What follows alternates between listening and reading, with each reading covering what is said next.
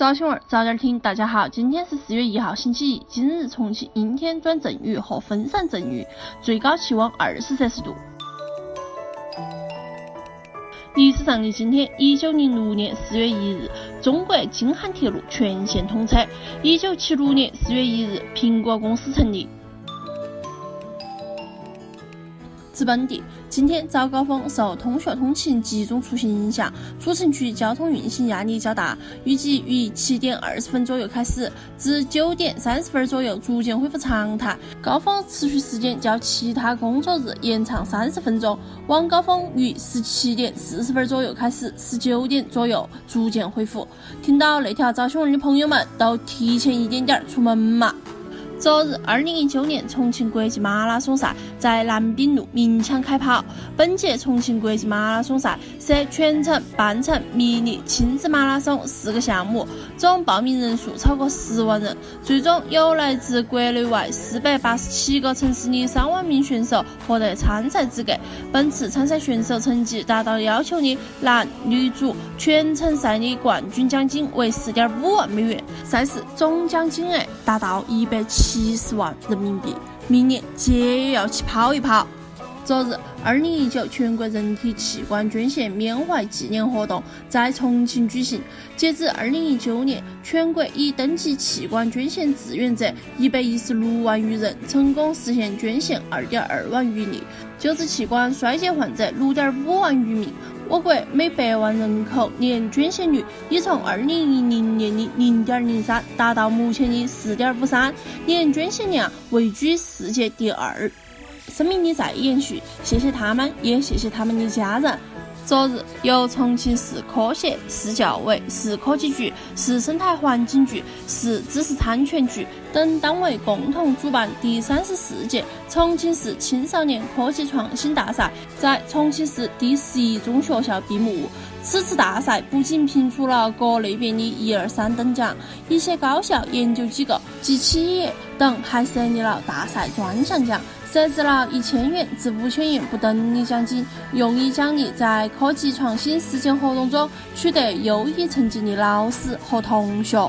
即日起，市民突发疾病除了拨打幺二零急救电话、使用急十九 APP 外，还可以通过微信小程序“重庆视频幺二零”进行报警求助。去年十一月，重庆市急救医疗中心急十九视频幺二零自救互助系统上线，市民只需下载急十九 APP 便可一键报警。后台根据 GPS 和机载信号锁定患者位置，并在视频中与患者家属面对面沟通，大大提高急救效率。下起 APP，增加小程序，不怕一万，都怕万一。日前，重庆万州警方打掉一个有组织实施违法犯罪活动的涉黑性质犯罪组织，缴获涉案财产数千万。警方共计抓获犯罪嫌疑人五十余人，其中四人是从缅甸被捕。近日，该案被公安机关依法移送审查起诉。天网恢恢，疏而不漏。近日，二零一八年度全国十大考古新发现评选结果在北京揭晓，合川钓鱼城范家堰南宋衙署遗址入选。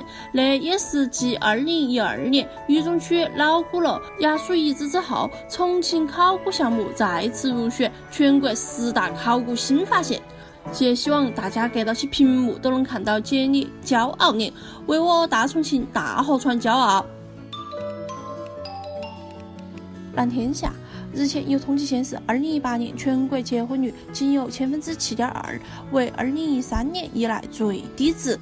为啥子越来越多的人晚婚甚至不结婚？有人说单身更自由，有人说单身更好找工作。有专家认为，经济条件比较发达的地区，人们经济相对更为独立。很多人都会认为，婚姻相当于一种束缚，家庭更多的是责任，而带来的对个人享受的效益越来越少，结婚率都会下降。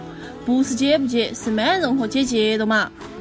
近日，国家发改委发出通知，要以五一、暑期、十一为重要节点，降低景区偏高门票价格，在二零一九年年内推行景区更大范围、更大力度的降价。而降价的五 A 级景区都有二百五十八家，可惜了，这五一就要值班了。近日，中国联通宣布，全国范围内开通 eSIM。eSIM 卡，简单的说，都是将传统的 SIM 卡直接镶入到设备芯片上，而不是作为单独的可移除零件加入设备中。而 eSIM 的普及，也将逐渐替代手机实体 SIM 卡的存在，用户可实现不换号、自由切换运营商的便捷性，也将指日可待。时代进步，科技发展，未来已来。孩子，别动，妈妈要去救人。三月二十三日，上海市闵行区东风村二十四岁的张霞看到河中有一女孩挣扎，交代那句话给四岁的女儿和一岁的儿子后，跳入水中救人，不幸与河中女孩双双遇难。三月三十日，她的遗体被送回家乡四川省江安县胜利村，村民打出横幅迎接女汉子真英雄张霞回家，勇敢的女孩一路走好。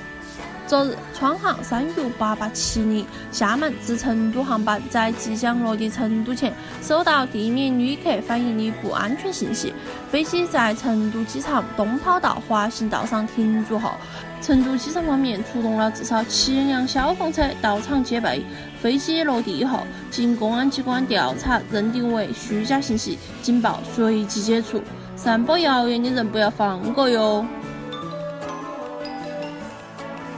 开心一下，一室友半夜不睡觉在床头抽烟，结果第二天另外一个近视五百度的室友对他说：“我昨天晚上看到你磨牙磨出火星星来了。”更多精彩新闻，请深阅读新重庆客户端。